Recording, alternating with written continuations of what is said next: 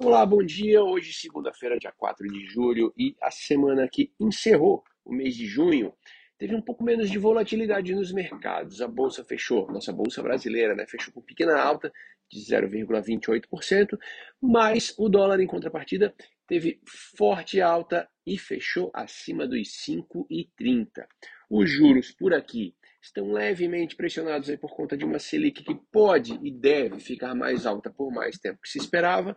E já nos Estados Unidos, os juros de 10 anos, que são os mais acompanhados, né, começaram a ter algum alívio, operando na, caixa, na faixa dos 2,90 por conta da desaceleração econômica esperada. Por aqui, a política começa a fazer preço nos ativos, depois de Lula e Ciro deixarem claro que não pretendem respeitar o teto de gastos, mais uma vez o governo Bolsonaro conseguiu fazer um puxadinho no teto, dessa vez para pagar a PEC dos combustíveis ou a PEC dos auxílios, né? Ah, e todas as despesas aí sendo incluídas agora fora do teto com a decretação de, do estado de emergência. Em relação aos indicadores, as notícias foram boas por aqui durante a semana. O IGPM de junho veio abaixo das expectativas, com queda nos preços do atacado, só não caiu mais porque o diesel ainda continuou pressionando a inflação para cima.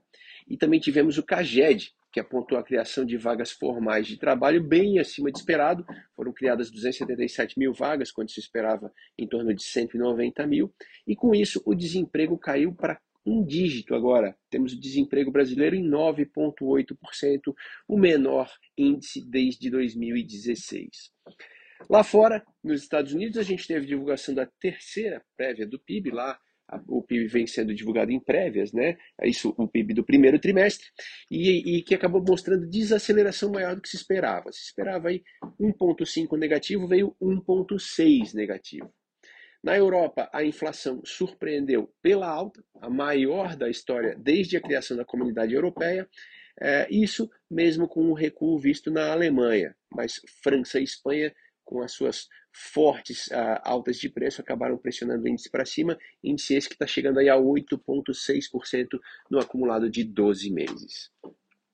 Para finalizar, a OTAN formalizou o convite para Suécia e Finlândia se tornarem membros da aliança. Vladimir Putin afirmou que não enxerga problema nisso, uh, por, que, por não haver divergências ou diferenças territoriais com esses países, mas caso uh, pode mudar a ideia, né? Caso uh, esses países começam, comecem a receber contingentes militares da aliança.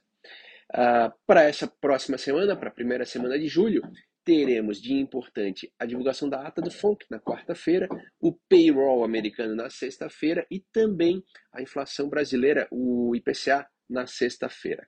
Vamos acompanhar e fazer aí uma excelente semana.